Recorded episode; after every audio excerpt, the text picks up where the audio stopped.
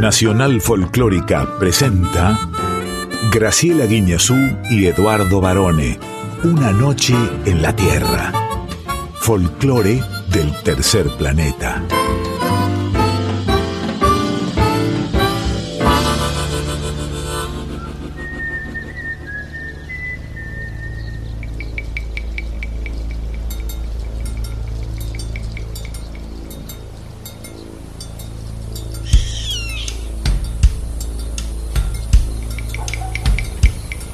Ya es medianoche. Y el aire vibra con los sonidos de un planeta que respira música. Y así comienza nuestro viaje. Sol de los arenales. Regada en sangre de un bravo saihueque. Grito que está volviendo en su desbocado otro pehuenche. El cielo, la honda noche, se oye del viento la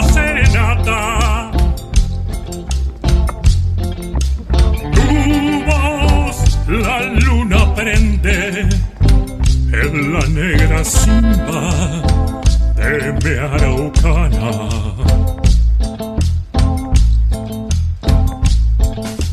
Aguas que van, quieren volver. Aguas que van, quieren volver.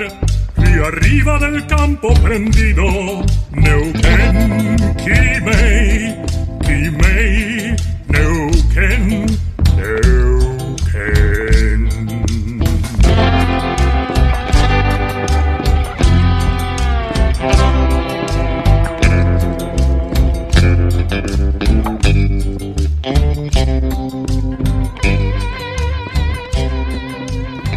Muy buena medianoche, muy buena madrugada y un gran momento nos espera a partir de ahora aquí en Radio Nacional Folclórica porque esto es Una Noche en la Tierra. Quien les habla, Eduardo Barone, y su fiel coequiper, compañera, co-conductora, la profesora Graciela Inés Guiñazú. Buenas noches, profe. Muy buenas noches.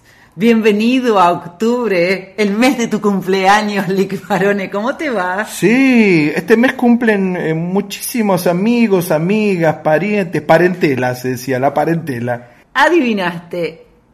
Ayer, o sea, lunes 3 de octubre, porque ya estamos en la madrugada del martes 4, fue el cumpleaños de mi Gaby. De Gabrielita le mando un beso enorme, ya nos saludamos y todo. Le mandamos los dos, por supuesto. Pero ella está muy lejos, en Copenhague. Sí. y así que todo mi corazón y todo este programa para ella también. Muy bien, estamos aquí dispuestos a pasar dos horas con el mejor folclore de todo el planeta Tierra, no solamente el argentino. ¿eh? Hasta las 2 de la madrugada aquí en Nacional Folclórica FM 98.7 junto a nuestra fiel audiencia. Sí, siempre nos dejan mensajes, sugerencias. Por ejemplo, eh, sugieren que, que publiquemos muchas fotos mías. Ahora que voy al gimnasio, ¿no?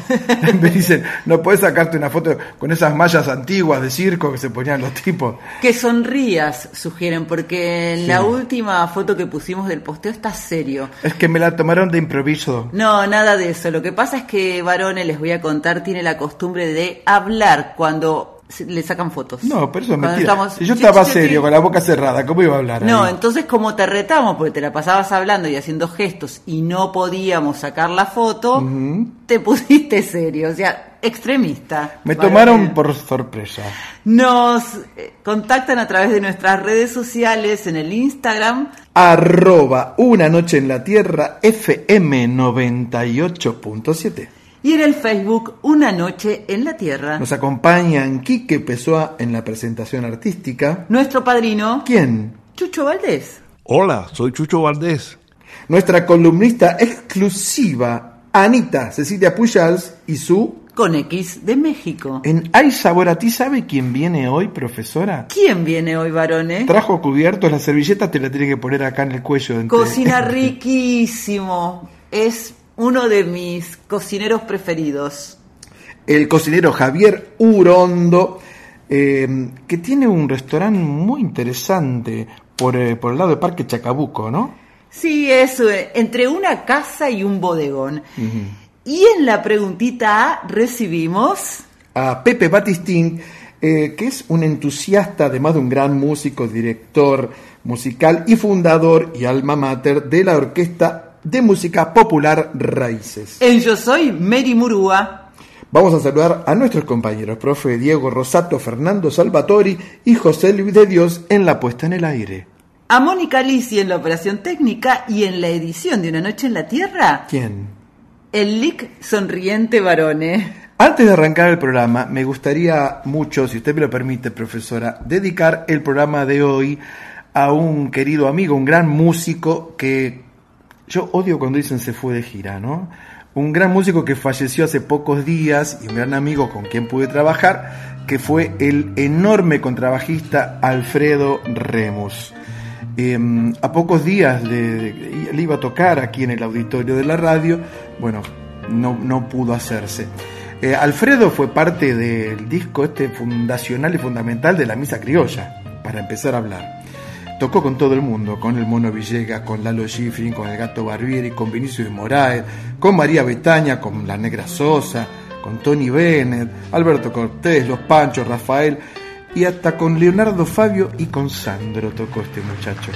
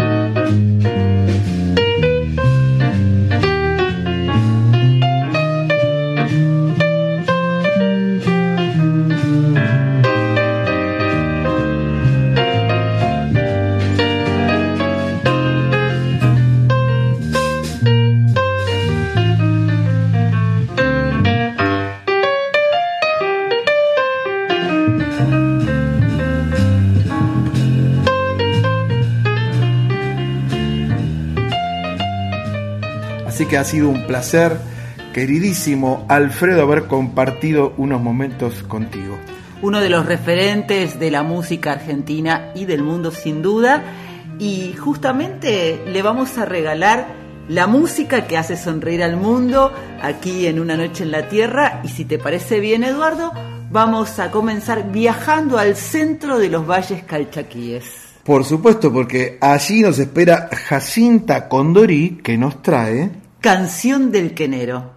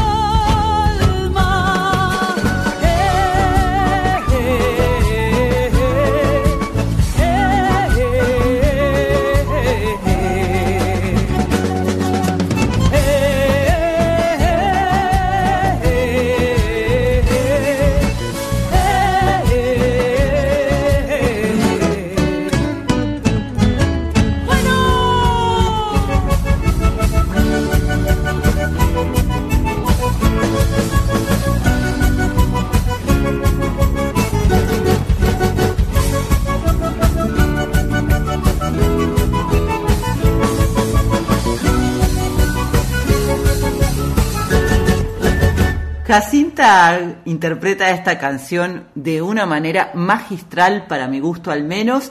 Está incluida en el disco Achalay Tierra del año 2017. Es una canción de Ricardo Gómez, el músico santiagueño que es conocido Sí, por su nombre artístico. Sí, Jacinto Piedra, claro, claro que sí. Y Jacinta Condorí la interpreta, como decíamos, de una manera soberbia. Ella ha nacido en Cafayate, forma parte de la comunidad diaguita calchaquí del pueblo de los valles calchaquíes. Ella contaba que de chica le gustaba cantar a la vera del río y que parece que se entusiasmó mucho cuando alguna vez vio en la televisión al dúo Pimpinela. Jugaba con su hermano y los imitaban y a partir de ahí se soltó y empezó a cantar en la plaza de su pueblo y desde 2005 ya en las peñas de la zona. Así comenzó como esta carrera que sinceramente es súper, no solamente interesante, sino diferente, porque ella aborda distintos géneros. Yo creo que igual, es mi opinión, los valles calchaquíes te in- inspiran sí o sí. Sí, pero además hay que tener mucho talento. Ella compartió escenarios con gente como César Isela, el Polo Roman, Jorge, Víctor Heredia, Jorge Van der Mole, qué sé yo, Juan Falú, eh, bueno, Vitilio Ábalos, eh, y el duende Garnica, Néstor Garnica. ¿Cómo me gusta el violín de Néstor Garnica? Cantante y compositora, dice Jacinta, que lleva el sueño de muchas voces de los valles en su voz y que ella quiere que la región donde, de donde es, la gente entienda que es parte y lleva un sueño de músicos, cantores y copleras que no han podido, como ella, subir a un escenario. ¿Y sabe cuál es mi sueño, profesora? A ¿Cuál esta es? hora. Mi sueño, yo sueño con un aroma que viene desde la cocina, ese aroma de comida casera, ese aroma de la comida que hacían nuestras madres y nuestras abuelas. Te voy a cumplir el sueño, varone, porque llega a una noche en la tierra. ¿Hay sabor a ti? Traigo tomate, traigo cebolla, anís dulces y perejil. Ay, si supiera mulata santa la burrunga que traigo aquí. Traigo tomate, traigo cebolla, dulces perejil. Le gusta la musiquita de sabor a ti, ¿eh? Traigo tomate, traigo... Y yo te traigo en este espacio de música y cocina a Javier Urondo. Hola, soy Javier y me encanta compartir con ustedes, Graciela y Eduardo, una mesa de charlas sobre gastronomía y, y lo que interese. Javier, dijiste soy Javier tu nombre, pero no nos dijiste Sí. tu apellido, que tu apellido es muy importante eh, por muchas razones, pero gastronómicamente también es importante porque te define, Urondo Bar. Sí, yo tengo, tengo problemas con el uso de mi apellido. Yo para todos los lugares soy Javier, Urondo era mi viejo y ahora es un lugar. Entonces eh, me cuesta usar algo que ahora es un lugar y antes era... Yo, yo siempre fui el hijo de Paco y ahora es el lugar este donde se come. ¿Y cómo nace Urondo? ¿Cómo se te ocurre a vos justamente transformar el nombre de tu viejo, tu apellido, en, en un lugar en el mundo de la cocina y que además es un clásico de Parque Patricio, de Parque Chacabuco? Sí, clásico, justo ahora este, este mes cumplimos 19 años, creo que tanta permanencia y, y persistencia puede tener algunas cositas de clásicos ya en el barrio eh, envejecimos un poco, perdimos clientes, eh, digamos, pasó el tiempo. Pero la idea de la cocina inicial más o menos se mantiene, que, era una cocina muy sencilla, eh, eh, difícil de eh, fácil de descifrar en términos de lo que está en el plato que todo el mundo conoce, pero por ahí a veces difícil en, eh, en la manera de buscarle la vuelta y de salir de, de la monotonía de la cocina argentina todo el tiempo, ¿no? A mí siempre me pareció que tu cocina está ligada con la casa, con comer casero, pero además con el sabor de la familia. No sé cómo te conectaste vos. Mira, yo, yo siempre, eh, eh, más, siempre lo que más me interesa de la cocina es la, los procedimientos que se van perdiendo y trato de rescatarlos, ¿no? Eh, como decir, las cosas que trajeron los inmigrantes que vamos perdiendo. Esa cosa de que antes la pasta la hacía la familia y ahora se compra hecha. ¿no? Es, ese volver a hacer las cosas desde cero, para mí siempre fue como como como una cosa que, que es lo que me motiva en la cocina. Y, y siempre me parece además que yo presto más atención eh, a una... Eh, a una persona que está cocinando, no sé, a una señora que me dice cómo hace tal cosa o tal otra, una vecina que tenía acá italiana que cocinaba muy bien, ah, me, me llama mucho más la atención que por ahí un procedimiento técnico de la alta cocina. Siempre me engancho más con cómo se hacían las cosas antes, cómo se hacían en el campo, cómo se hacían, cuando había que hacer todo, cuando se plantaba el trigo, se molía el trigo y se hacía el pan. Pero ¿cómo nace esa curiosidad, o sea, del pensamiento a la acción en vos? La, la, cocina no es un abstracto de la vida cotidiana ni de la vida cultural y especialmente de la vida ideológica. Me parece que tiene que ver con algo ideológico.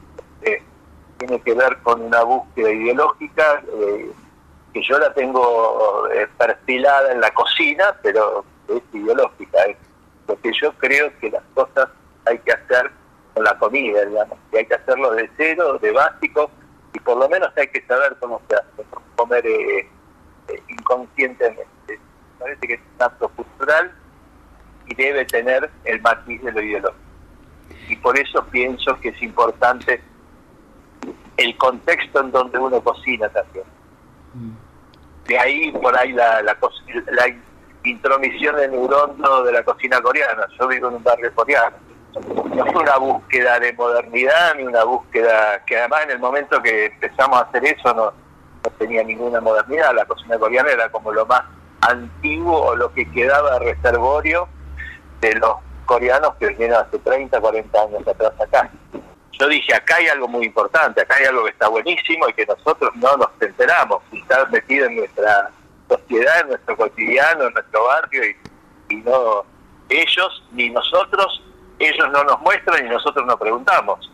Y tu cocina, lejos de ser imperfecta, yo creo que tiene mucha dedicación por todo esto que decís vos, la curiosidad, la investigación, el, el, preocuparse por conocer. Sin embargo, tu libro reciente se llama La cocina imperfecta. ¿Por qué?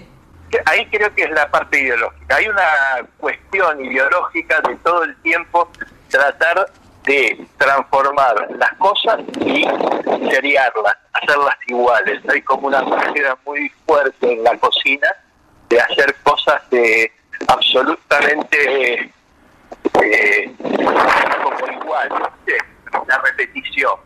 el plato que se repite eternamente con la florcita, con y la sensación que yo tengo siempre es que no hay una berenjena igual, no hay un pedazo de vista igual, porque las vacas son distintas, porque son de distintas razas, porque de distinta edad, porque lo que sea, pero no hay nada que sea igual. Entonces, pelearse todo el tiempo en transformar eso que es desigual todo el tiempo en algo totalmente perfecto y repetido, parece que es una batalla perdida. Y yo lo que digo es que está al revés, uno tiene que adaptarse a lo que viene y construir con cada singularidad un plato o una situación. Esa es la, por eso es la imperfección. Es decir, que si hubiera que definirte en esta época en que por ahí los cocineros se transformaron más en chef o en una especie de estrellas, ¿vos serías un rebelde de la cocina? No, yo soy grande para la rebeldía. Lo que creo es que soy más testarudo que rebelde. Digo, yo estoy en la mía, me parece que estar fuera de los circuitos tradicionales donde se desarrolla la, gastronomía visible, a mí me permite primero no saber mucho qué es lo que pasa y después hacer lo que a mí me parece.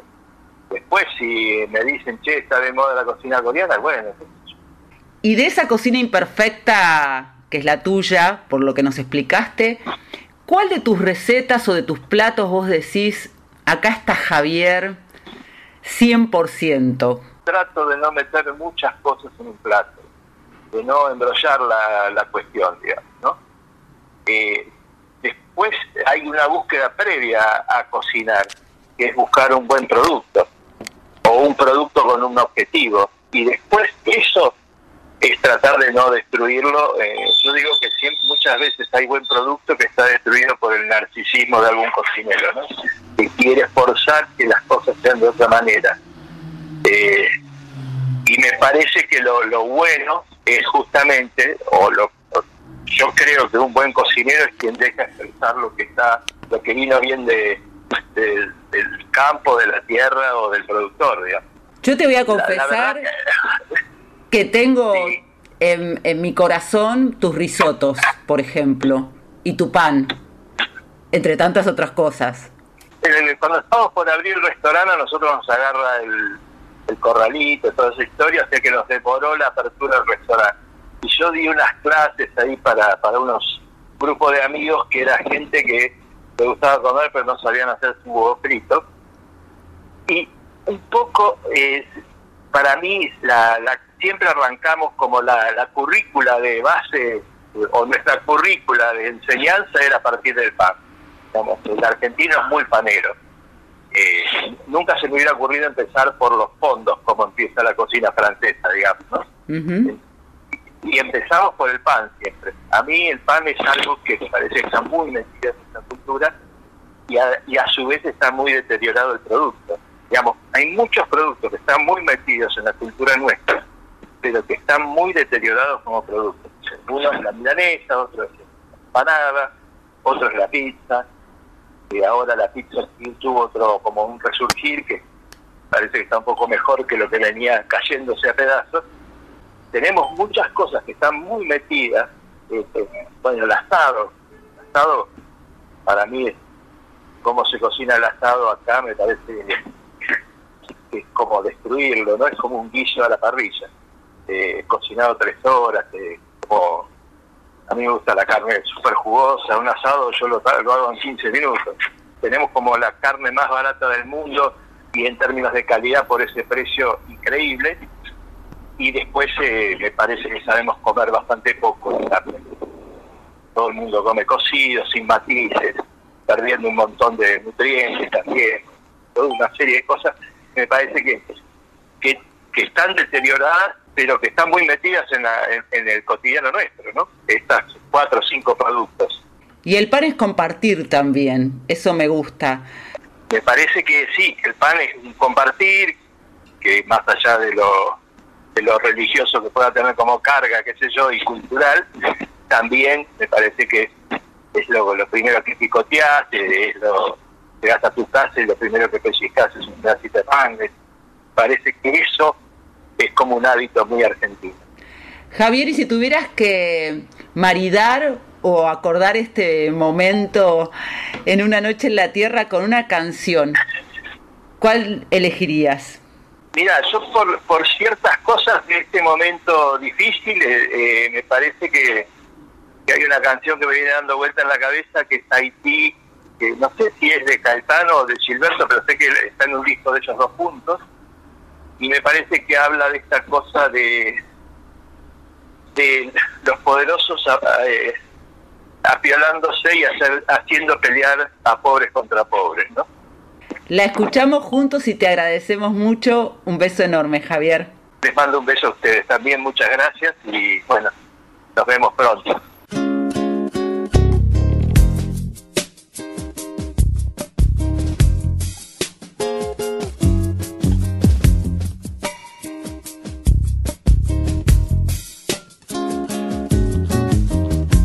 Você for convidado para subir no adro da Fundação Casa de Jorge Amado, pra ver do alto a fila de soldados, quase todos pretos, dando porrada na nuca de malandros pretos, de ladrões mulatos e outros quase brancos, tratados como pretos, só pra mostrar aos outros quase pretos, e são quase todos pretos, e aos quase brancos pobres como pretos. Como é que pretos, pobres e mulatos e quase brancos, quase pretos de tão pobres são tratados? E não importa se olhos do mundo inteiro possam estar por um momento voltados para o largo, onde os escravos eram castigados e hoje um batuque, um batuque com a pureza de meninos uniformizados de escola secundária em dia de parada e a grandeza épica de um povo em formação nos atrai, nos deslumbra estimula. Não importa nada, nem o traço do sobrado, nem a lente do fantástico, nem o disco de Paul Simon. Ninguém, ninguém é cidadão.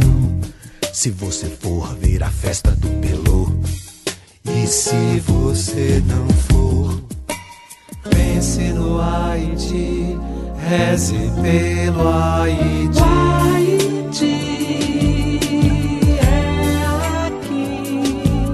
O Haiti não é aqui.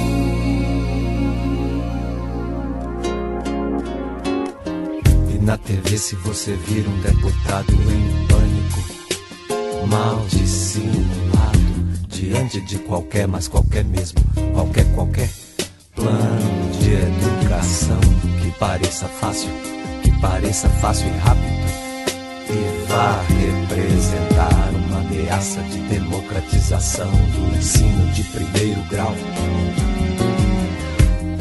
E se esse mesmo deputado defender a adoção da pena capital do venerável cardeal, se é que vê tanto espírito no feto, nenhum no marginal.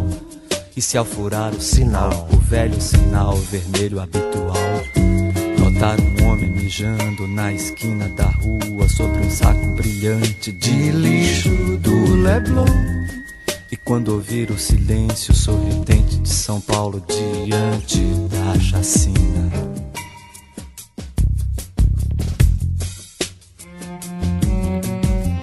Cento e onze presos indefesos, mas presos são quase todos pretos, ou quase pretos, ou quase brancos, quase pretos de tão pobres. E pobres são como podres, e todos sabem como se tratam os pretos.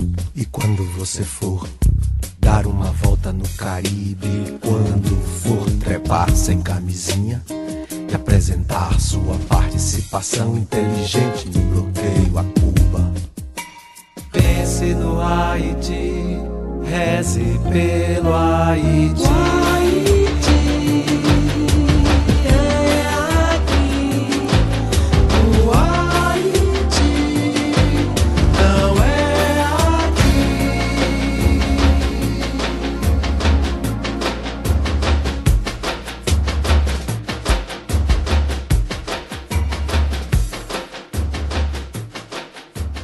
Usted tiene cada amigo, estimada profesora, que no por casualidad los debe tener, ¿eh? porque a usted le gusta también la buena cocina, ¿verdad? Voy a contar una infidencia. Javier lo conozco hace muchísimos años porque Urondo Bar, su restaurante, está en la esquina de Estrada y Bochef y yo viví muchísimos años en ese barrio.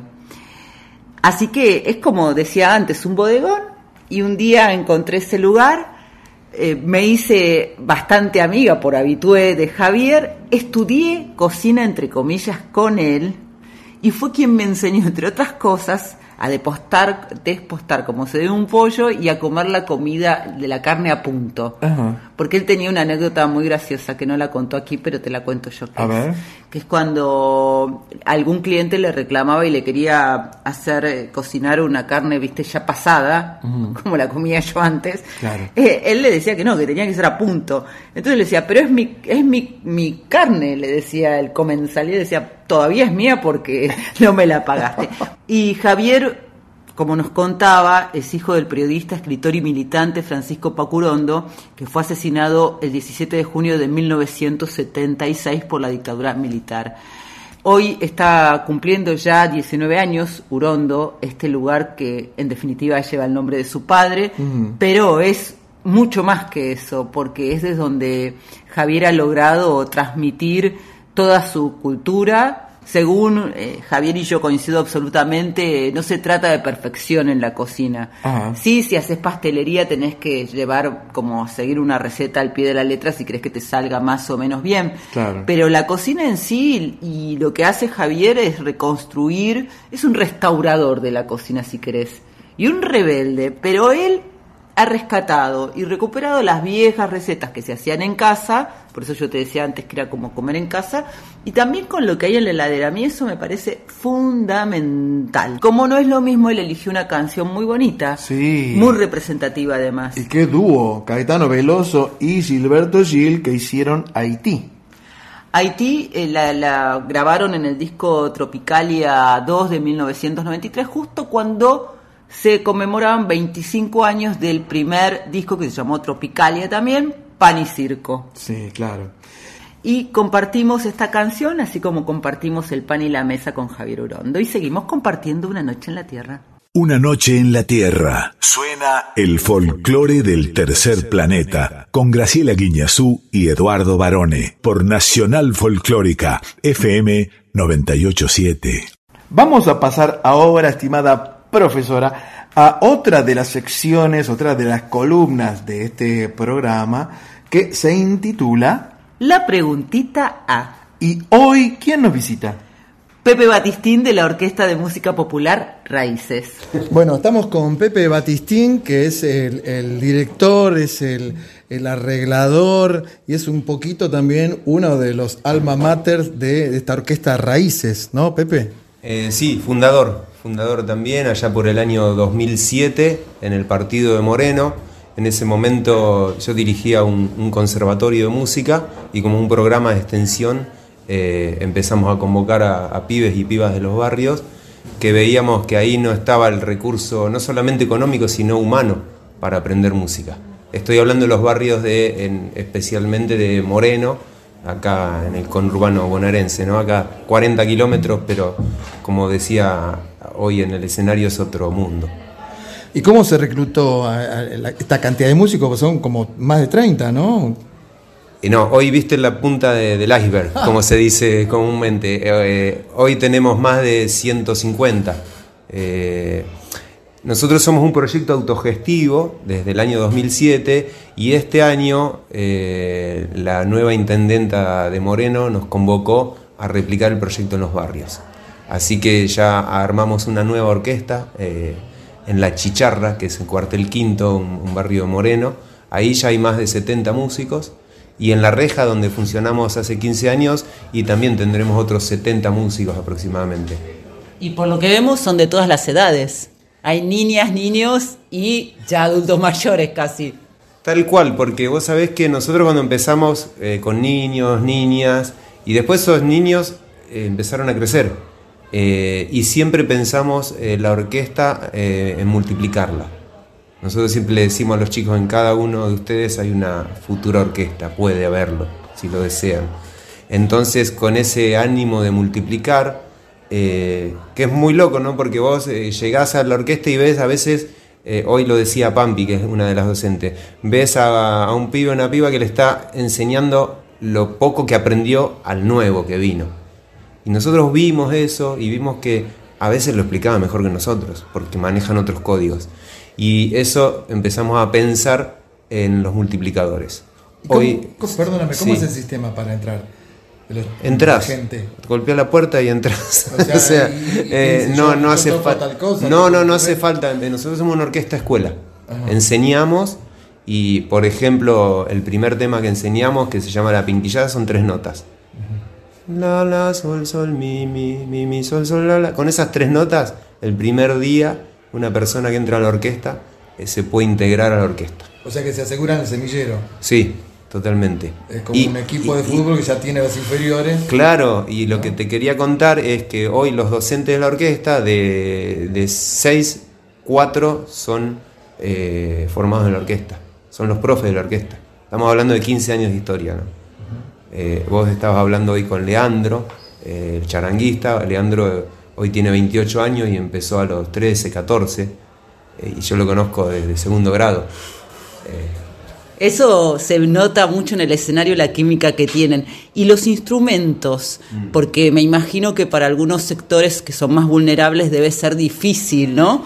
¿Cómo, cómo hacen con ese tema? Bueno, mira, cuando empezamos éramos aproximadamente 20 personas. Teníamos 10 sicus, eh, teníamos algunos instrumentos del conservatorio, un violín, un bombo. Y lo que vimos nosotros, que mm, cuando vos le enseñás a un pibe, a una piba a tocar y le pica el bichito de aprender música, después de algún lugar los instrumentos van saliendo. En general lo más difícil es sostener el recurso humano en el tiempo, no los instrumentos. Nosotros nos enriquecimos mucho eh, eh, tejiendo redes, eh, conectándonos con otras orquestas y siempre, por ejemplo, estuvimos mucho tiempo sin violonchelos en, en la orquesta. El violonchelo fue la última incorporación porque es el instrumento más caro que tenemos. Pero esos fueron donados. Y después hubo subsidios y, y bueno, pero no, no es el mayor inconveniente el instrumento. Y en cuanto al repertorio, ¿cómo se elige? Bueno, eh, nos basamos en nuestra música popular, por eso nos llamamos Raíces, eh, nuestra música popular folclórica, pero no desde una idea cerrada, digamos, entendemos la cultura como algo vivo eh, y creemos que los pibes tienen que conocer nuestra cultura para después poder innovarla, ¿no? Porque si no, si no conoces las raíces, ¿cómo vas a innovar? En un momento Eh, había un- uno de los temas que tocaron de las canciones, a mí me pedía una guitarra eléctrica. Claro, la eh, América Bonita. Exactamente. Totalmente. Y Y, y- van y incorporadas. la hemos tocado con. Ah, ¿sí? sí, sí, la hemos tocado con, con guitarra eléctrica también. Pero por ejemplo, el cancionero, hicieron un tema, por ejemplo, de Víctor Jara. Sí. ¿Quién lo define? Eh, no, lo vamos, vamos viendo entre todos. Hicieron, Sí, sí. perdóname, la última cumbia es una cumbia peruana. Claro, la danza de los mirlos. Los mirlos, Sí, sí, sí. Y sí. eso alguien que sabe lo. Eh, bueno, este año incorporamos, eh, porque veníamos nosotros, viste que depende de los profes que tenés, es lo que podés laburar. Eh, veníamos mucho con los ritmos nuestros de Argentina y este año se incorporó la pata de negra y, y latina, ¿no? Un profe de percusión que maneja los ritmos afrolatinos Claro, y eso era la raíz que nos faltaba. Teníamos lo originario y lo criollo, pero faltaba lo, lo negro ahí. Sabés que una consigna de una noche en la tierra es que tenés que recomendarnos para escuchar juntos uno de los temas que ustedes han grabado y que, que es de tus preferidos y nos tenés que contar por qué también elegís ese. que bueno, hay un tema que a mí me gusta, pero es mío, que queda muy, digamos, pero porque es porque lo, lo compuse para la orquesta, no es que lo hice y se llama. Raíces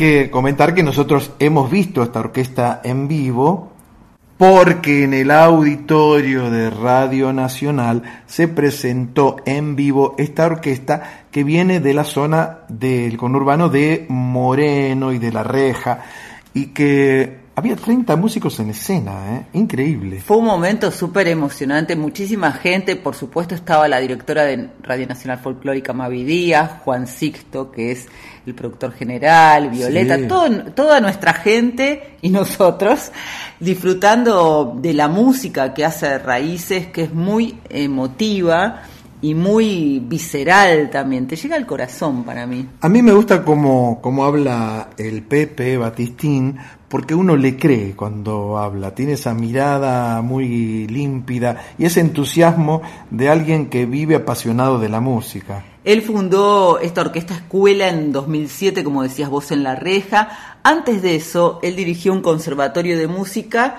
y emprendió desde sus propios sueños cuando estudiaba en, de manera privada, como él contaba, Sí. todos lo hemos hecho. Yo también estudié música de manera privada y es tal cual él lo contaba en la nota. Bueno, yo voy a poner un conservatorio de música, porque los músicos que tocan conmigo son todavía más viejos que yo. O sea que hay que conservarlos, más o menos. Tiene más de 50, 150 músicos hoy. eh, Raíces es un proyecto, y es muy importante decirlo, autogestivo y se están proyectando como ejemplo en otros barrios. Y me gustó cuando te dijo que si vos querés participar de Raíces, golpeás la puerta y entrás.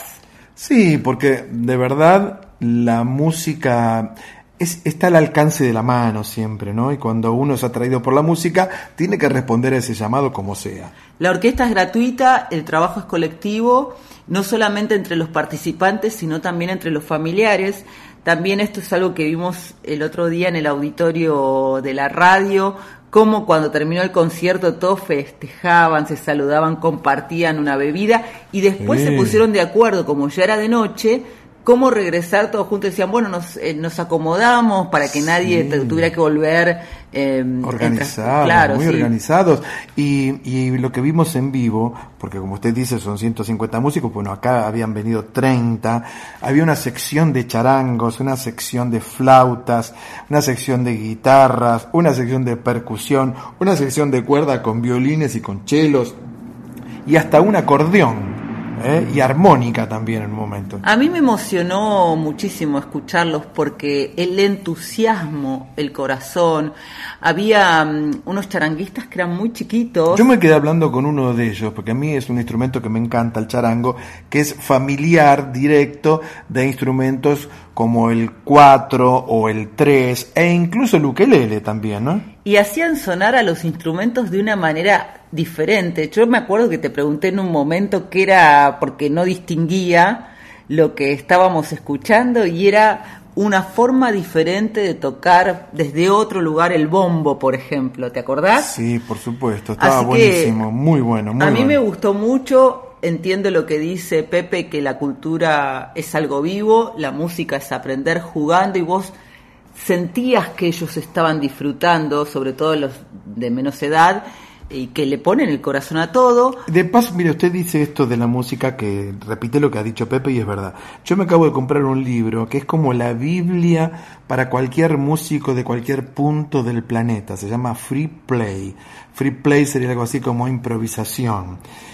Seguramente Pepe lo conoce, y si no lo conoce Pepe, comprátelo o que te lo regalen, porque abre cabezas, es un libro espectacular. Y quería decirte que estábamos escuchando Raíces, que es un tema que Pepe justamente compuso pensando en los músicos que había en ese momento en la orquesta eh, Raíces. Un tema instrumental muy lindo, justamente con toda la diversidad y la riqueza que tienen como músicos quienes integran esta orquesta. Una orquesta bellísima, absolutamente recomendable. Vayan a verla cuando estén anunciados. Y ahora, ¿a usted sabe dónde la invito, profesora?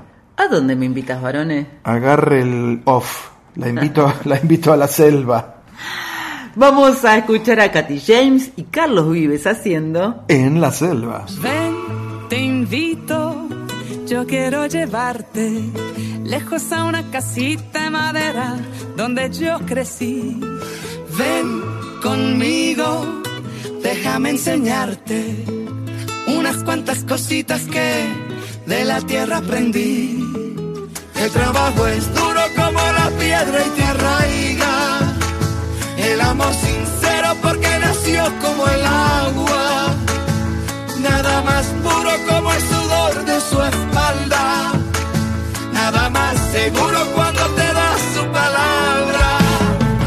Olor a tierra, a fogón de leña, a fruta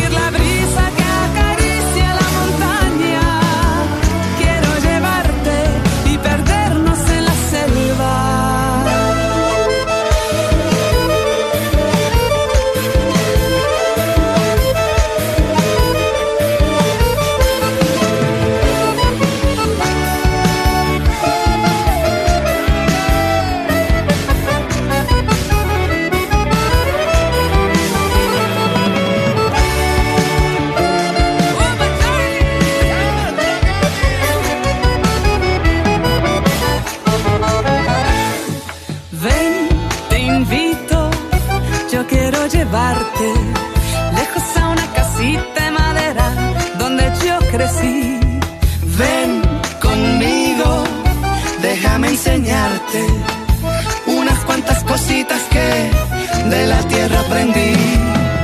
El trabajo es duro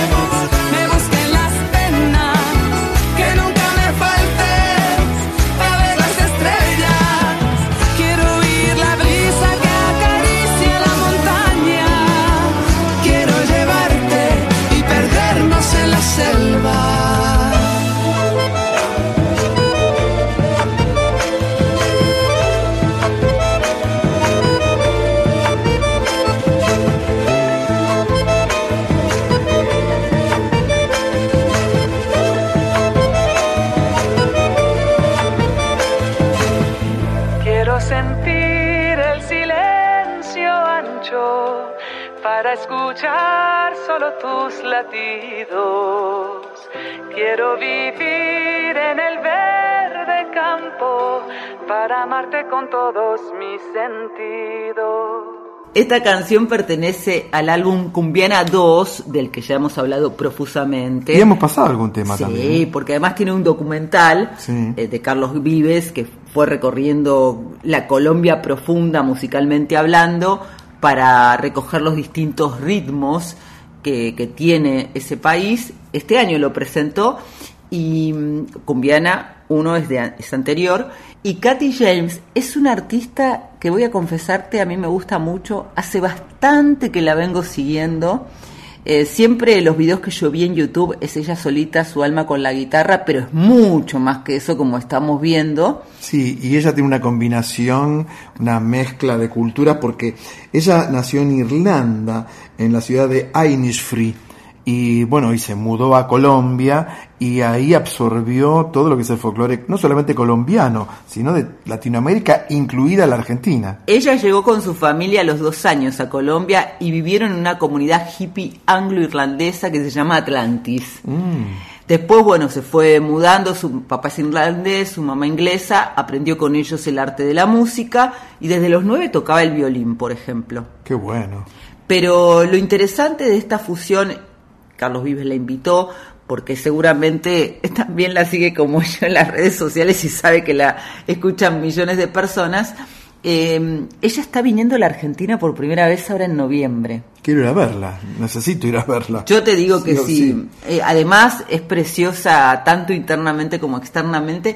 Eh, viene a presentar su repertorio de canciones propias y versiones de música latinoamericana, porque como vos decías, siempre estuvo muy conectada con nuestra música. ¿Y, y los conciertos cuándo y dónde tendrán lugar, estimada profesora? Van a ser eh, el 12 de noviembre en el Teatro Border de Palermo, en Buenos Aires, el 17 en el Teatro Metro de La Plata y el 19 en la Sala Roberto Pairó de Mar del Plata. Pero además es invitada especial el 11 de noviembre en el concierto de Yasmín Ochiusi.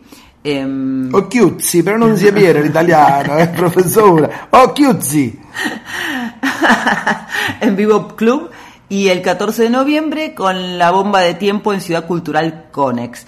Pero además quiero decirte que ella contaba que de Argentina sabe mucho, que le llama la atención la música, eh, porque en su banda toca con Rafa Locina, que es un percusionista argentino, y siente la conexión musical, pero además porque ella no solo conoce de tango, sino que le encantan las zambas argentinas, es fanática del dúo salteño y también de Mercedes Sosa, Soda Stereo y Fito Páez, entre otros, que dice que los escucha desde que tiene memoria. Profe, no se me mueva de acá, por favor, ¿eh? Em, ¿Por qué me- ¿No le mandó nada a Urondo para masticar? Un pan, te dije que se comparte.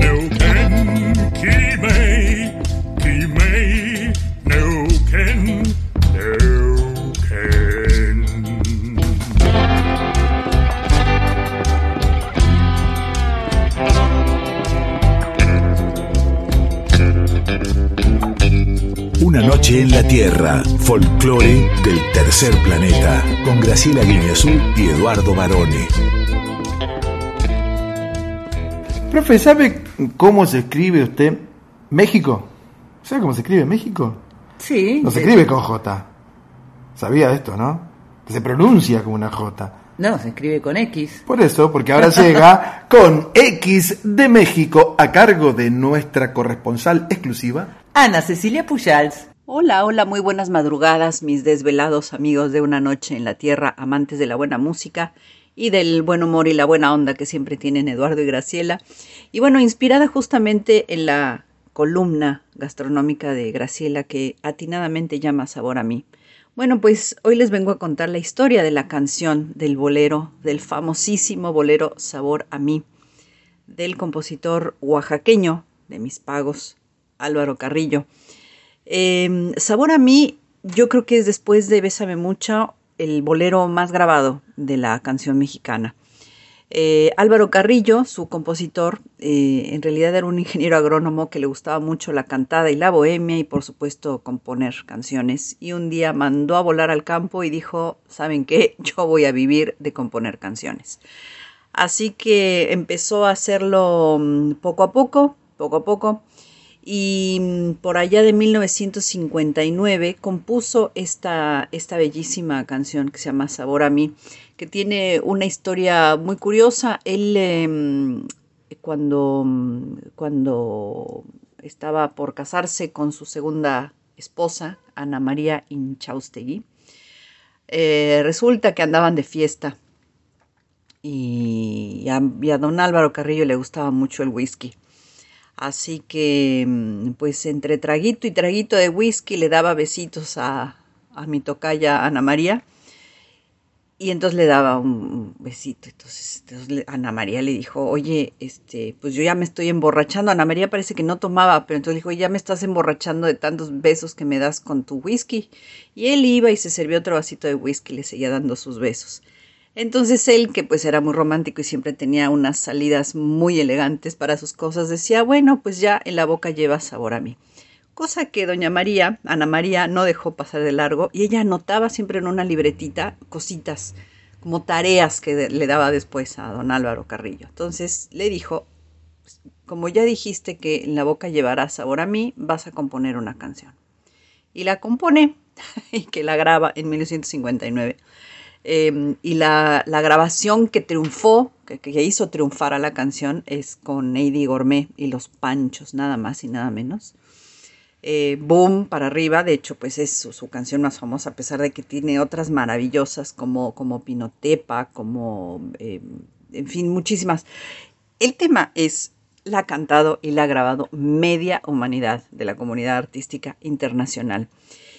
Pero hay otra, otra, otra anécdota muy curiosa con relación a un cantante japonés, que es la versión que vamos a escuchar hoy, Yoshiro Hiroshi, que era admirador de Álvaro Carrillo. Bueno, un día Yoshiro Hiroshi se fue a México porque supo que Álvaro Carrillo estaba cantando en un centro eh, nocturno de la Ciudad de México. Se puso su traje tradicional japonés, fue con su guitarrita y se le acercó a Álvaro Carrillo y le dijo, oiga, yo quiero cantar su canción. Entonces, pues, sí, ¿cómo no? pues que la canta y que tiene un triunfo arrollador, bueno, trascendió fronteras, bueno, y Yoshiro Hiroshi se volvió muy famoso por haber cantado esta canción y obviamente después la grabó, etcétera.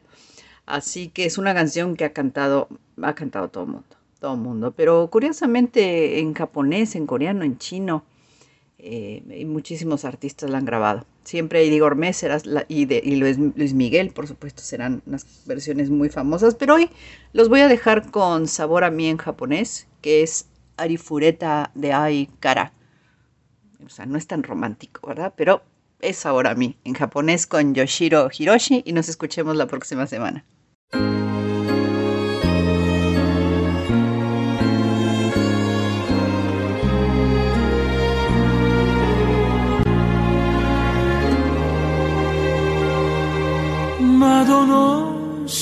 外諦めく星誰もいないこの部屋であなたの残りがに甘く包まれてため息。ありふれた出会いから不思議な秘密が生まれた。今は言えない。他の誰にも。この想いを。口づけて。燃え上がる。時には感じる。ジェラシー。一人の夜更けに涙がこぼれそうになる。こんなにそばにいる時も感じることがある孤独を。それは恋といういたずらな魔法に。落ちたから。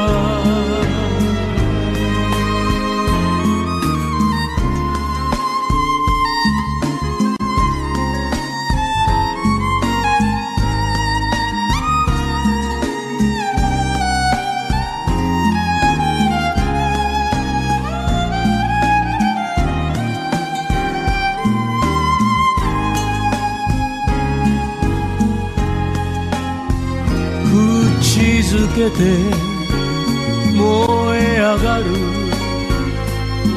時には感じるジェラシー。一人の夜更けに涙がこぼれそうになる。こんなにそばにいる時も感じることがある孤独をそれは恋といういたずらな魔法に落ちたから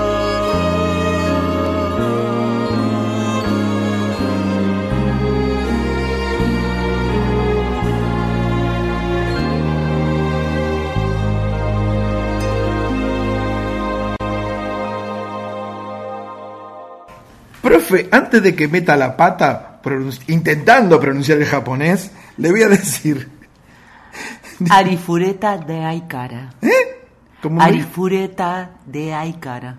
De ahí cara y acá más baratas. son. Esto- Cantala, a ver. Estas son más maduritas, estas más baratas. Canta esta canción que te sabes bien el ritmo. Eh, Arifureta de Aikara, Yoshiro Hiroshi. Más suave. Arifureta. Arifureta de Aikara, Yoshiro.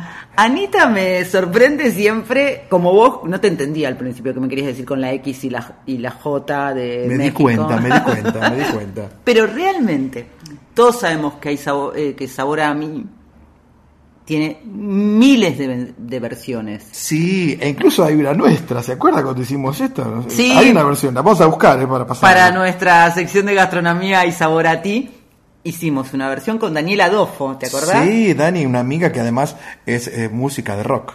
Y muy interesante, además, conocer en boca de Ana la historia de Sabor a mí. No diga más sabor a mí, dígame Arifureta de Aikara. Te lo estuviste estudiando recién. La escribió Álvaro Carrillo el 11 de julio de 1958 y se grabó por primera vez eh, al año siguiente.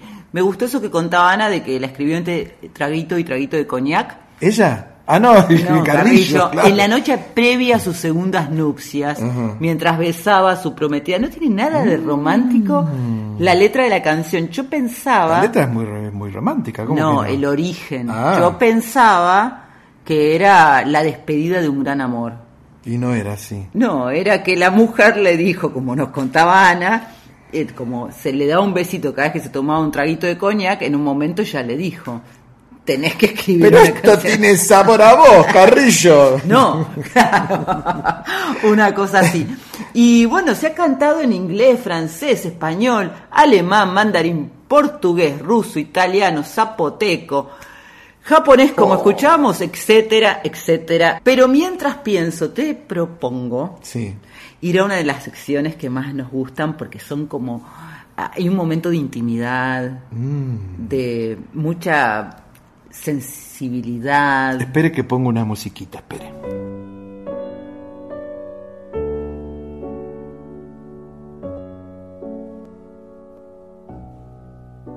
en donde la voz es la gran protagonista, porque no importa que estemos apurados, no importa si hoy no estás de tan buen humor, tampoco si no te conoces la letra, porque vos estás escuchando una voz en la radio. ¿Y quién llega hoy para hacer poemas en la voz? El gran Jorge Luis Borges. Diré el poema Límites. De estas calles que ahondan el poniente, una habrá, no sé cuál, que he recorrido ya por última vez, indiferente y sin adivinarlo, sometido a quien prefijo omnipotentes normas y una secreta y rígida medida a las sombras, los sueños y las formas que destejen y tejen esta vida.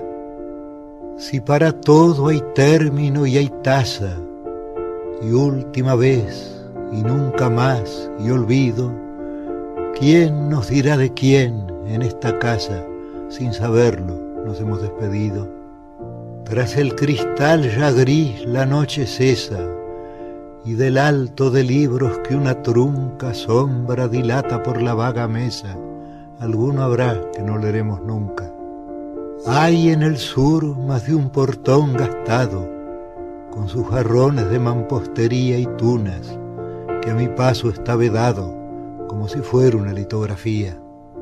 Para siempre cerraste alguna puerta, y hay un espejo que te aguarda en vano. Encrucijada te parece abierta, y la vigila cuadrifronte, Jano. Hay entre todas tus memorias una que se ha perdido irreparablemente. No te verán bajar aquella fuente, ni el blanco sol, ni la amarilla luna. No volverá tu voz a lo que el persa dijo en su lengua de aves y de rosas, cuando al ocaso, ante la luz dispersa, quieras decir inolvidables cosas.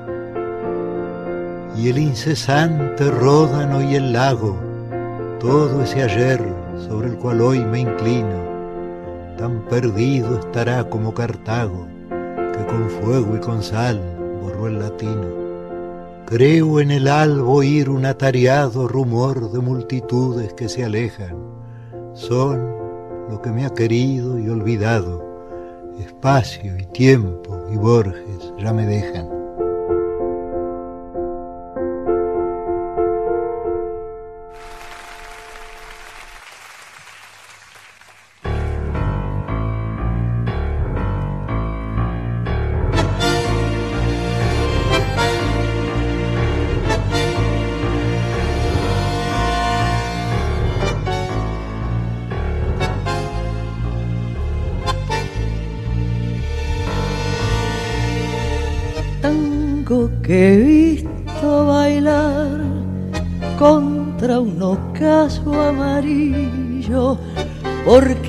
Eran capaces de otro baile, el del cuchillo, tango de aquel Maldonado, con menos agua que barro, tango silbado al pasar, desde el pescante de un carro, despreocupado y zafado, siempre mirabas de frente, tango que fuiste la dicha de ser hombre y ser valiente, tango que fuiste feliz, como yo también lo he sido, según me cuenta el recuerdo, el recuerdo fue el olvido.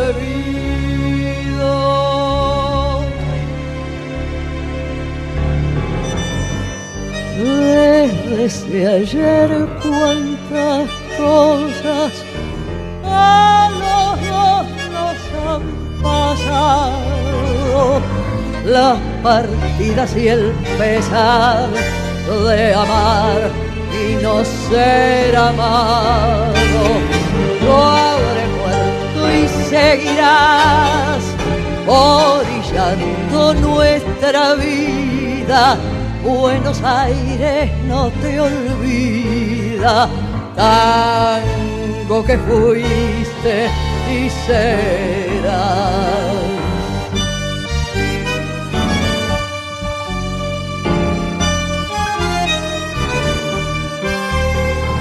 Buenos Aires no te olvida, tango que fuiste y serás.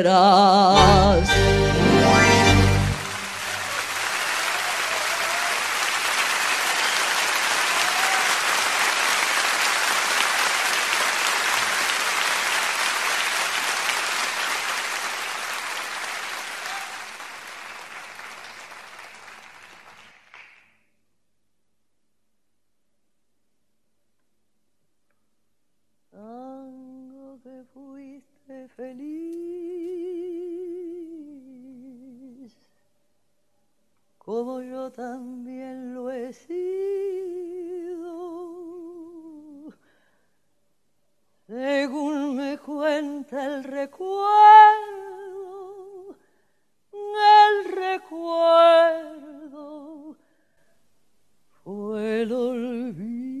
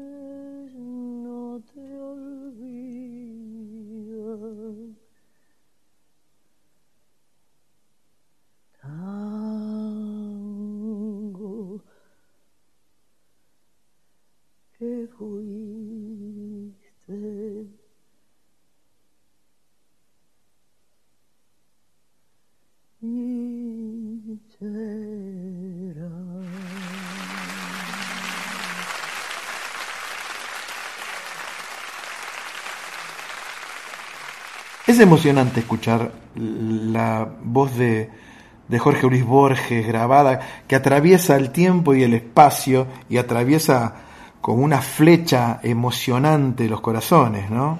Límites, eso estábamos escuchando en su propia voz, pertenece al libro de poemas El Otro, el mismo, que publicó Borges en 1964. Son poemas que escribió en distintos momentos de su vida y en los que toca desde temas argentinos hasta, como escuchábamos, el límite de la historia literaria y filosófica y se va a la antigüedad. Y según el propio Borges, Límites es el mejor o el menos malo de sus poemas y su virtud, decía, consiste en expresar algo verdadero y algo que si no me engaño no ha sido expresado por la poesía todavía. Esto lo grabó en, en Borges por él mismo del año 1967 junto a otros 26 poemas y mire lo que es el dato curioso. Este poema ahí es el número 13. Y el 13 siempre hemos dedicado programas al 13 y el 13 es el cumpleaños de Varón, el 13 de octubre. Y... Pero, pero, sé que pasan preparando regalos, tortas, eh, media luna rellena, fatay, lo que encuentren. Oso buco. Vas a tener todo lo que desees, te prometemos. Sí. Elegimos para musicalizar este poemas en la voz con Jorge Luis Borges, un poema también de él que se llama Alguien le dice al tango, cuya música es de Astor Piazzolla y escuchábamos la versión de Susana Rinaldi que pertenece al álbum En vivo en Finlandia de 2013.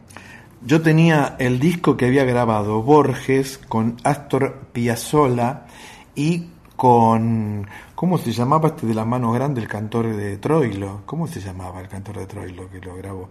Edmundo Rivero. Con Edmundo Rivero, sí. Y, y, fue para mí uno de los mejores cantores que tuvo la orquesta de Troilo. Una voz totalmente personal, distinta a toda. En ese disco que vos tenés, que se llama El Tango, que fue grabado en 1965, Sí. entre otras canciones está Alguien le dice al tango. Sello Polygram, me acuerdo, sello, Sí. sello rojito y todo. Y además de Edmundo Rivero, por ejemplo, eh, está participa el actor Luis Medina Castro. eh, para los tangos y milongas cantadas Edmundo Rivero. Es verdad. Eh, cuentan que fue, y, y está la, la que era la mujer de Piazzolla en ese momento, también que canta, eh, hay una versión de Alguien le dice al tango de ella, pero elegimos Susana Rinaldi porque tiene más polenta, ahora no me acuerdo el nombre de la mujer de Piazzolla. Eh, sí, de la mamá de Diana, dice usted, y de, y de Daniel. Ya me voy a acordar. Bueno, pero ahí en ese disco, en el disco de Borges con Piazzolla, hay, está ese tema que a mí me encanta, que es la milonga de Jacinto Chiclana, que dice, me acuerdo fue en Valvanera, Me acuerdo, fue en Valvanera, en una noche lejana, en una noche lejana. y alguien dejó caer el nombre. que alguien dejó caer el nombre de un tal Jacinto Chiclana. de un tal Jacinto Chiclana. Rivero, el mundo. Rivero, Rivero. ¿Qué- ¿Puedo contar por qué no lo pusimos? Cuéntelo. Porque yo te dije, ya la pasamos, entonces buscamos esta otra. Dede se llamaba la esposa de Es verdad. Piazzolla. Dede, Dede. Dede. Muy Y bien. quiero decir que los comentarios de aquella época señalaban que se lle- llevaban bastante mal Borges y Piazzolla en un punto porque los dos tenían un carácter muy fuerte Seguro. y Borges se, se le presentaba en todas las sesiones de la grabación del disco cosa que a Piazzolla no le gustaba tanto Sí. y que en la intimidad se refería Borges a Piazzolla como ¿Cómo qué? Astor Pianola. y también quiero decir otra cosa, que justo que elegimos este poema de Borges y hablar de él, vos sabés que mm, uh, se conoció un trabajo en estos días del diario español ABC en el que trabajan, en el que estuvieron trabajando escritores y críticos literarios de todo el mundo y eh, hay seis latinoamericanos entre los 100 mejores libros de la literatura universal. Dos son argentinos. Uno es Jorge Luis Borges, que está en el puesto 33 con ficciones, y el otro, eh, Domingo Faustino Sarmiento, con Facundo, Civilización y Barbarie, del 78.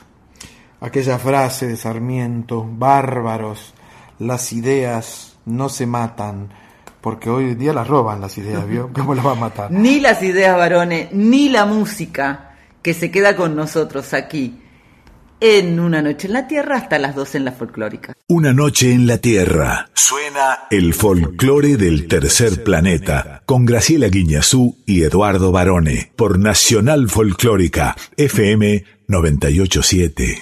Profe querida, llega ahora al aire de Radio Nacional Folclórica esta sección tan bonita y tan necesaria intitulada Yo Soy, donde diversas figuras de distintos rubros artísticos nos cuentan quiénes son, qué están haciendo, se presentan y, por ejemplo, esta noche, ¿quién nos acompaña?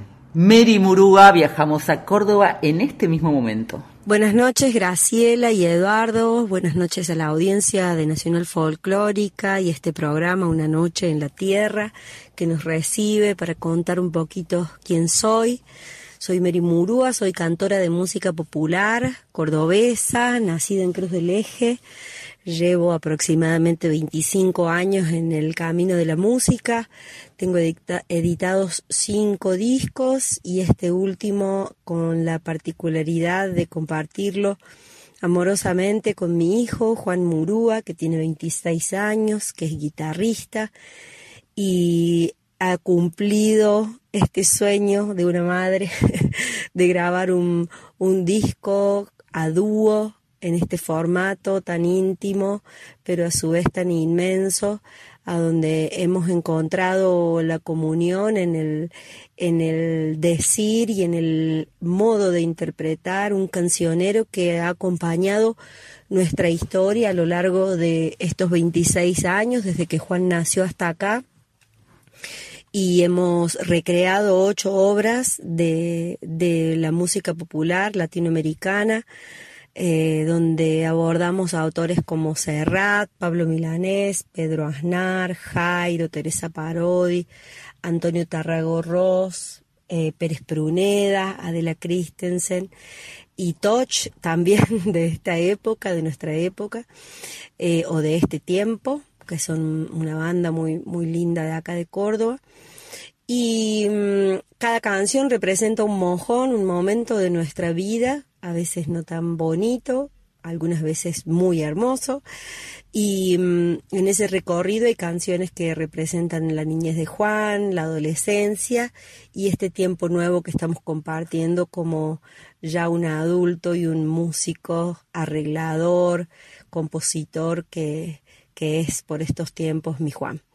Eh, nosotros somos, nos sentimos parte de, de un colectivo artístico de Córdoba eh, y dentro de la escena cordobesa elegimos el camino de la música independiente, pero también a su vez el, el camino del trabajo colectivo, acompañando los proyectos de cada, cada cumpa que está, está presentando su nuevo material. Llevamos adelante también una peña, la pospeña, que la hacemos junto a Paola Bernal y a Juan Iñaki, en un espacio muy lindo de acá de Córdoba, que se llama el Pez Volcán. Y este disco que se llama Noche de Luna en Cabana eh, se empezó a gestar en, Cabana, en, en Unquillo, en un patio donde nos invitaron a tocar y ahí surgió la idea de un ensayo en vivo Tuvimos la suerte de que esa noche hubieran muchos amigos presentes, entre ellos María Teresa Andrueto, que termina dándole el nombre al disco Noche de Luna en Cabana, luego de que hiciera una semblanza muy bonita para su columna en la radio nacional de la Universidad Nacional de Córdoba, acá en, en, nuestro, en nuestra provincia. Y mm, termina diciendo en su relato eh, todo lo que había sentido y todo lo que había percibido desde la música en esa noche de luna en Cabana. Eh, bueno, contar un poco más que, que nos sentimos también parte de, de, la serranía o de la tras, tras la serranía de, de Córdoba, un poco representando también al interior de Córdoba y que yo por mi parte también soy cantora de tango y me desempeño como eh, solista en la Orquesta Provincial de Música Ciudadana que, que mm, es eh, parte del elenco estable, de los elencos estables del Teatro del Libertador San Martín. Contarles también que el 8 de octubre vamos a estar presentándonos eh, en formato dúo con Juan, con mi hijo, presentando este nuevo material, Noche de Luna en Cabana, que es un disco digital que se puede encontrar en todas las plataformas, Spotify, YouTube, Amazon, Bandcamp, etcétera, eh, solamente buscándolo así, Mary Murúa y Juan Murúa, Noche de Luna en Cabana. Ahora quisiera compartirles una canción eh, donde está la voz en off de María Teresa Andrueto, es una samba y mm, eh, se llama Mi pueblo chico y la letra es de Adela Christensen y la música de Luis Pérez Pruneda. Espero que lo disfruten. Gracias a, a la producción, a Graciela, a Eduardo por invitarnos a ser parte de este segmento y por difundir la música del interior.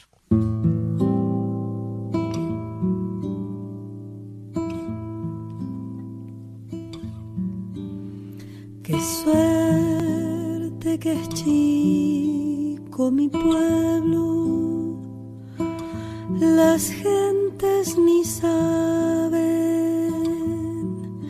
que existe,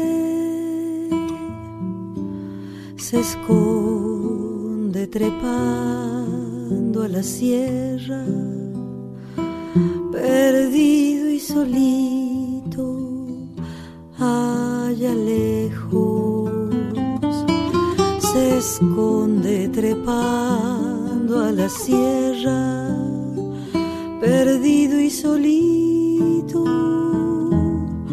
allá lejos los cerros, blancas madres selvas, los ranchos de paja y adobe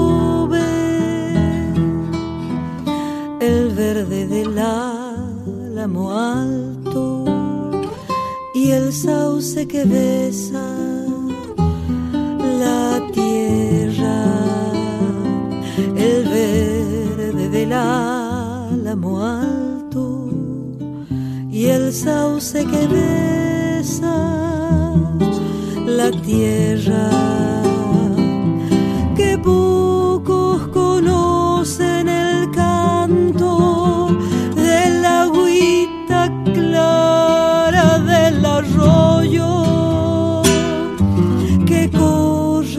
las ondas quebradas trayendo el frescor de lo alto que corren las ondas quebradas trayendo el frescor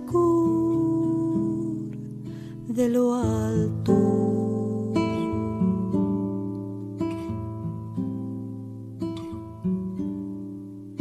Yo he visto ese pueblo pequeño trepado a la sierra, perdido solito allá lejos, y el agua clara del arroyo, las ondas quebradas, el poleo, el tomillo, la menta, el frescor de lo alto.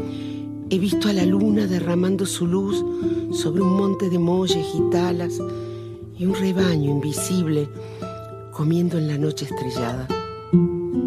Esa noche escuché una guitarra y esta voz que se vuelve quejido, oración, esperanza. El Juan y la Mary. Todo eso en un patio, una noche de luna, en enero, en Cabana.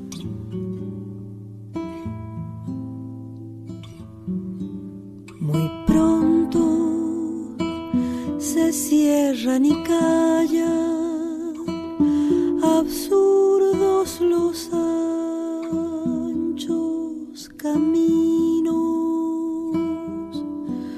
contra una ramada, una piedra o a gatas la sombra de un tala contra una ramada, una piedra o agatas la sombra de un tala que nunca encuentre en tus senderos los pasos de gentes de afuera. Es nuestro el olor del poleo el tomillo el azar y la menta. Es nuestro el olor del poleo el tomillo el azar y la menta. Que pocos conocen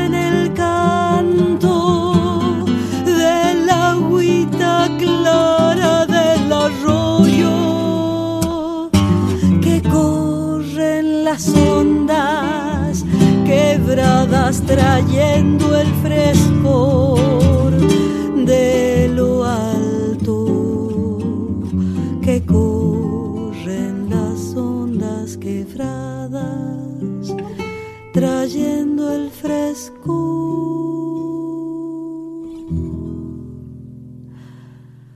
de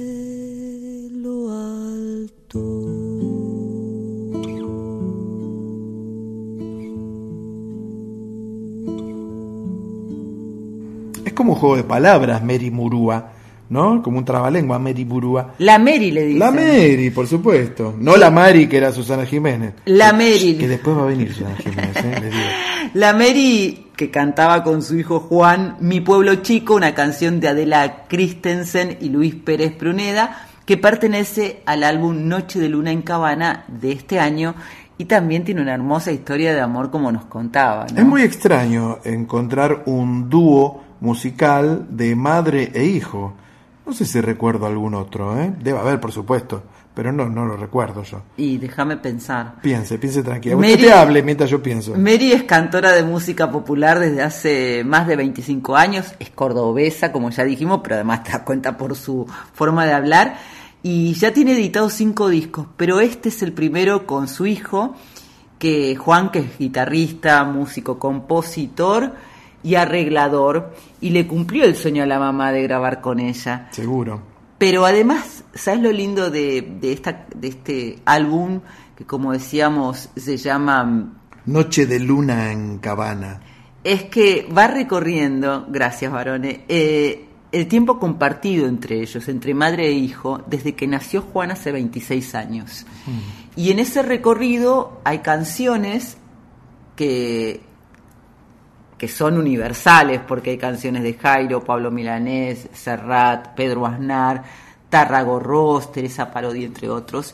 Pero también hay otras que tienen como una historia más íntima y más incluso del lugar. Porque ¿sabes a qué se refiere cuando mencionan en el nombre del disco a Cabana? ¿A quién? a un lugar que está en las Sierras Chicas de Córdoba, a unos 5 kilómetros de Unquillo, y es parte de la reserva Los Quebrachitos. Ellos estaban, como contaba la Mary, en una reunión, Ajá. en un patio de Cabana, y Sí. así surgió eh, no solamente el nombre del disco, sino también esta historia de, de- de cantar juntos.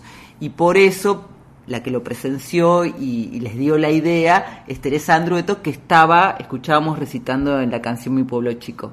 Y presentan este disco dentro de muy poquitos días, ¿no? Este sábado 8 de octubre en Circe Fábrica de Arte a las 8 de la noche. ¿Dónde queda Circe, Fábrica de Arte? Queda Manuel Rodríguez, 1559, en el barrio porteño de Villa Crespo. Sí, a mí me da, eh, no me va a dar el tiempo para ir a ver a tanto artista que es un momento donde todo el mundo del arte se está saliendo a la luz, después de por supuesto estos dos años que nos tocaron de pandemia, ¿no? Sí, es un momento muy creativo, muy estimulante y le agradecemos por supuesto a Mary y a Juan Murúa, en realidad la escuchamos a Mary, pero a los dos por este hermoso momento que hemos vivido aquí. Exactamente, profesora.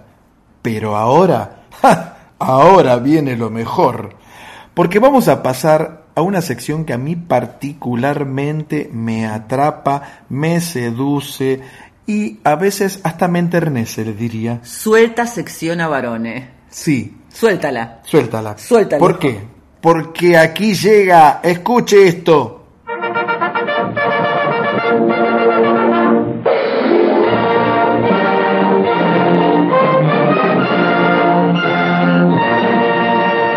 Luz. Cámara. Acción. Y hoy vamos a hablar de uno de los más grandes directores de cine que ha dado el cine contemporáneo de todo el mundo, por supuesto, y que hace muy poquitos días dejó entrever, dio a entender que va a abandonar su trabajo en la cinematografía. Estamos hablando de Woody Allen, nada menos. Woody ha revolucionado al mundo con su cine, con sus palabras y con muchas otras cosas, pero en estos días le dio una entrevista al medio español La Vanguardia y definitivamente dijo que su idea en principio es no hacer más películas porque quiere sentarse a escribir con mucha más eh, pasión, no, eh, con mucho más tiempo del que lo hizo hasta ahora, pero viene de lanzar su libro de cuentos llamado Gravedad Cero que salió a la venta el 27 de septiembre. Ahí está, mire qué buen regalo voy a recibir entonces. Yo soy fanático de Woody Allen y no tengo ese libro, profesor. Ah, pensé que querías que te lo traiga Woody. Sí, no, no, te- no, Woody no,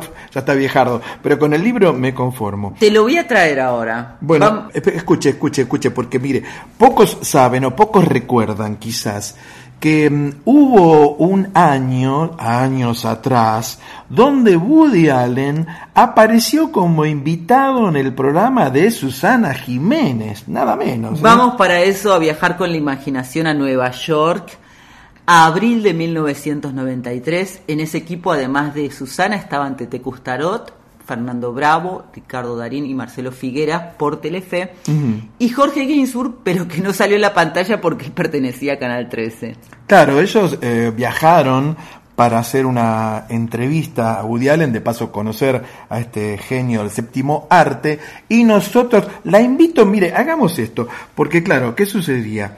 Vamos a pasar ahora un extracto de ese reportaje donde, sobre todo Susana Jiménez y, y su amiga Tete Custaro le hacen preguntas y Woody Allen, las preguntas son en castellano, y Woody Allen contesta en inglés. Entonces le propongo, profesora, vamos a teatralizar a partir de momento usted y yo. Usted va a hacer las voces de Susana y de Tete, y yo voy a hacer la voz traducida al español neutro de Woody Allen. A ver cómo sale esto, ¿eh? Yo quiero saber si él sabe que en la Argentina su cine es como sagrado. Cuando se estrena una película de Woody Allen, la gente corre a los cines a, a- a gozarla. Si sabe que en Argentina su cine es sagrado, cuando se estrena una película tuya, la gente corre a los cines a gozarla. I'm honored to hear that. Yo, es un honor saber eso. No sé qué pasa con mis films fuera de los Estados Unidos, porque nunca en mi vida crucé la frontera del sur. Nunca fui a ningún país de América Central o del sur, y nunca fui al norte. Nunca fui a Canadá, solo fui a algunos países europeos. Por eso no sé bien qué pasa con mis films. De vez en cuando, cuando toco el jazz en el cabaret, se me acerca gente de la Argentina y de diversos países del mundo y me dice que vio mis films en su tiempo libre y que le gustaron. Um, pero suele ser la última retroalimentación o información que yo recibo. uh, Habló de una neurosis importante en su vida. ¿Cuáles otras marcaría o pondría en importancia? ¿Cuáles son tus fobias? Um, yo personalmente soy claustrofóbico. Um, eso me limita. No me gusta cruzar túneles. ¿Qué le pasa, Susana? ¿Es hipocondríaco también? Déjame aclarar algo. No es lo mismo un hipocondríaco que un alarmista. Yo soy alarmista. No creo que estoy enfermo si no lo estoy, pero cuando ando mal de algo, creo que eso es fatal. Cuando eras chiquito, ¿qué te gustaba hacer? Bueno, yo generalmente me gustaba ir al cine. No fui al teatro hasta mi adolescencia, pero me encantaba ir al cine porque en Brooklyn, donde yo vivía, la realidad no era tan linda. Uno pagaba 25 centavos y entraba al cine y de pronto tenía a la vista piratas y vaqueros y casas ricas y mujeres hermosas y hombres valientes. Era otro mundo, era fantástico, Susana. Lamentablemente no era real, pero era muy seductor. Era genial dejar el mundo de la escuela, los problemas y entrar en el cine y siempre daban dos películas. Por cuatro horas viajabas a otro lado. ¡Ay, qué divino este Woody que es medio Tarzán como habla! Save yourself, 'cause my mama said today, before she went away, if I be a good boy, she'll buy me a toy. I am my pride and joy. There ain't no use for you to keep on hanging around, hanging around. I know you want it, but I got to turn you down, turn you down. Play jelly roll is fine, but it don't compare with mine. I know you want it, but you can't have it, cause I ain't giving you nothing. And it save your soul, your soul, cause my mama said today, before she went away, if I be a good boy, she would buy me a toy. I am my pride and joy. There ain't no you to on hanging around, hanging around. I know you want it, but I got to turn you down, turn you down. When jelly roll is fine, but don't compare with mine. I know you want it, but you can't have it, cause I ain't giving you no, no, right, no. don't give it to. I ain't, I ain't giving you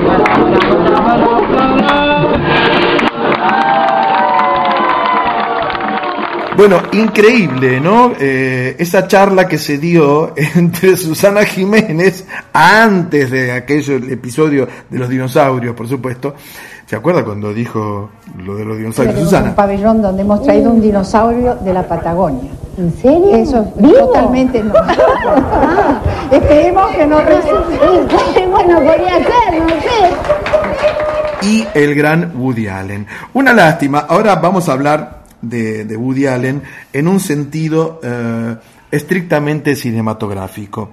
Para mí, que he visto, no digo las 50 películas, va a tener 50 películas en su filmografía a partir de la próxima película, eh, sino Perdón, que empieza a rodar ahora en Francia. Empieza a rodar exactamente en Francia, que es el lugar donde él gustó de rodar las últimas, los últimos films, porque en algún momento entre los impuestos y que la industria le daba la espalda por, los supuestos, eh, estas sospechas que hubo de abuso y todo este lío, todo este asunto en su vida personal e íntima, Hollywood un poco le cerró las puertas y Woody Allen se tuvo que ir a filmar a Europa. No digo que habré visto las 50, pero 35 las vi seguro. Yo creo, profesora, que la peor película de Woody Allen hoy es mejor que cualquier comedia de estas escatológicas con Ben Stiller, con Will Ferrell, con Jack Black, toda esta cosa bien hollywoodense y como digo, muy escatológica. A mí me parece que el cine de Woody Allen es muy es un cine muy tierno y es un cine que aborda los problemas de, los los complejos que el mismo Woody Allen ha tenido en su vida. Creo, como le digo, que la peor película de Allen hoy es la mejor comedia de lo que se ve, ¿no? Yo me preocupé, pensé que ibas a decir, como estábamos hablando de Francia, que la peor película era Medianoche en París, que es una de mis preferidas. No, no, es excelente. Y fíjese, hablando de una noche en París, fíjese que las últimas, le diría, las últimas 15 o 20 películas de Woody Allen, donde él no trabaja, pone a algún actor a trabajar como él, e incluso alguna actriz ha trabajado como él también. ¿eh? Ese es un detalle muy curioso y, y muy lindo, ¿no? Porque hacen de Woody Allen. Y vamos a contar que entre nuestra teatralización tan genial y esto que estamos contando, escuchamos nada menos que a Woody Allen cantando con Eddie Davis. Sí, eh, eso es increíble porque él sigue tocando, creo yo, eh, tenía que corroborarlo. En este lugar, él decía cabaret, ¿no? Es un pub donde la gente se acuerda que viajaba especialmente a Manhattan para ir a ver a Woody Allen los lunes a la noche, ¿no?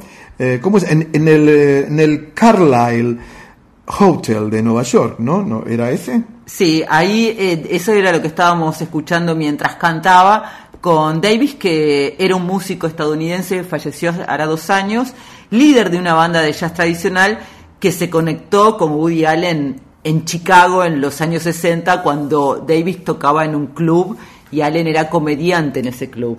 Sí, y hay una película muy linda de, Woody Allen. Eh, yo no recuerdo el nombre de la película, pero en inglés era Sweet and Lowdown, con Sean Penn, que era un poco como la historia de Django Reinhardt reinterpretada. Y Sean Penn supuestamente tocaba la guitarra al estilo del jazz gitano como hacía Reinhardt, ¿no?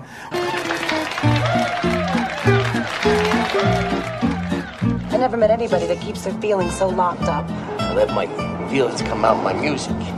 Yeah, well, maybe if you let your feelings out in real life, then your music would be even better. Don't talk.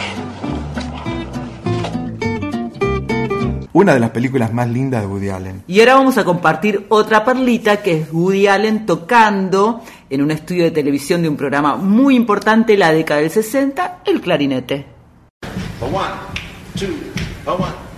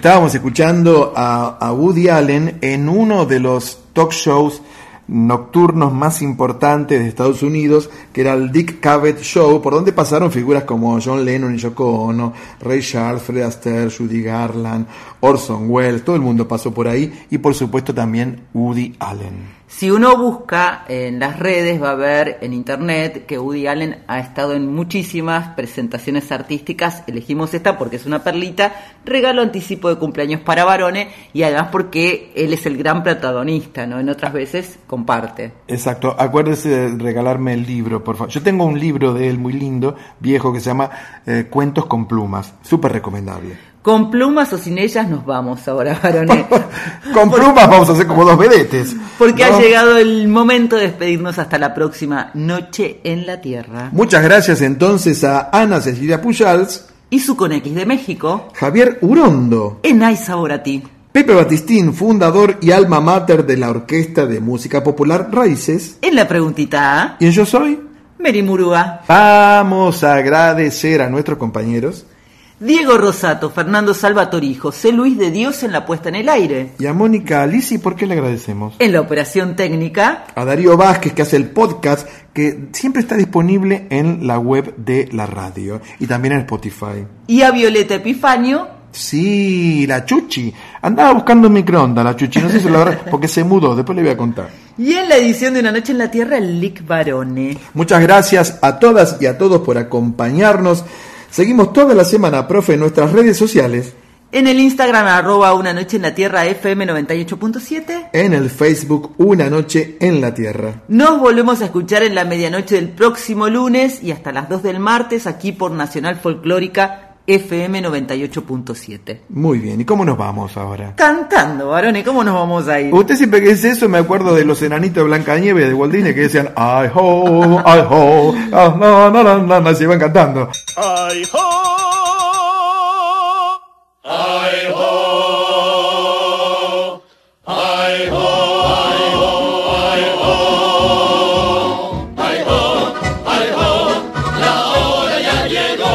Nos vamos cantando esta versión exclusiva de Kimei Neuquén por Tijuana. No responde y Flavio Casanova que ya está disponible en Spotify. Nosotros también estamos en Spotify. Si no está en Spotify no sucede directamente, ¿eh? pero no se vaya, profe. No. Porque, no, yo le cuento por qué. Ya viene Nacional Guitarras con esta bestia peluda de Ernesto Snager, gran y virtuoso guitarrista. Que tengas una bonita semana. Mucha felicidad para usted también, para todas, para todos.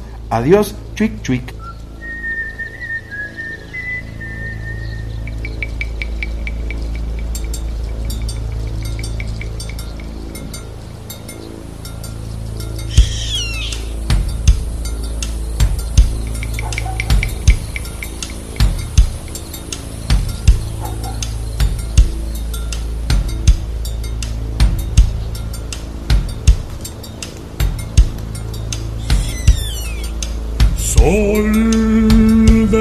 Arenales, regada en sangre de un bravo saihueque. Grito que está volviendo en su desbocado otro pehuenche.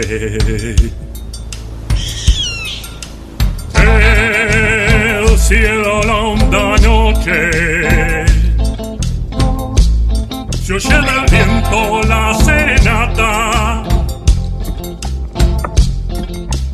Tu voz la luna prende En la negra simba de mi araucana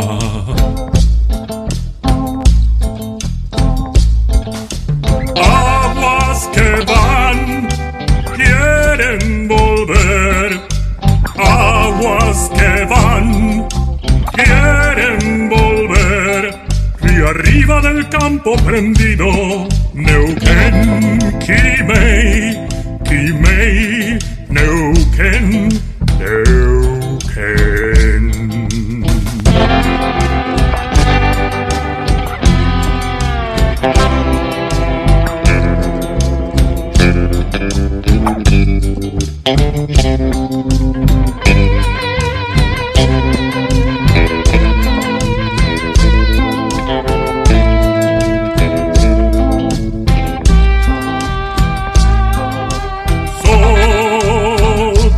está gastando en piedras lajas y turbias corrientes. Beso la sombra india que vuelve crecida de un sueño verde. Ya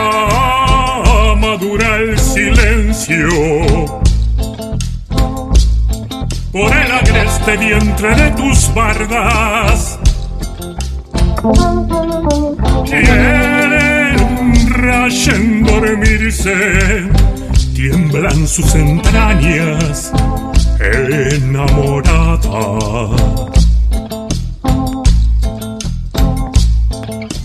Aguas que van, quieren volver. Aguas que van, quieren volver. Río arriba del canto prendido, Neuquén, Quimei, Quimei, Neuquén. Neuquén, Quimei, Quimei,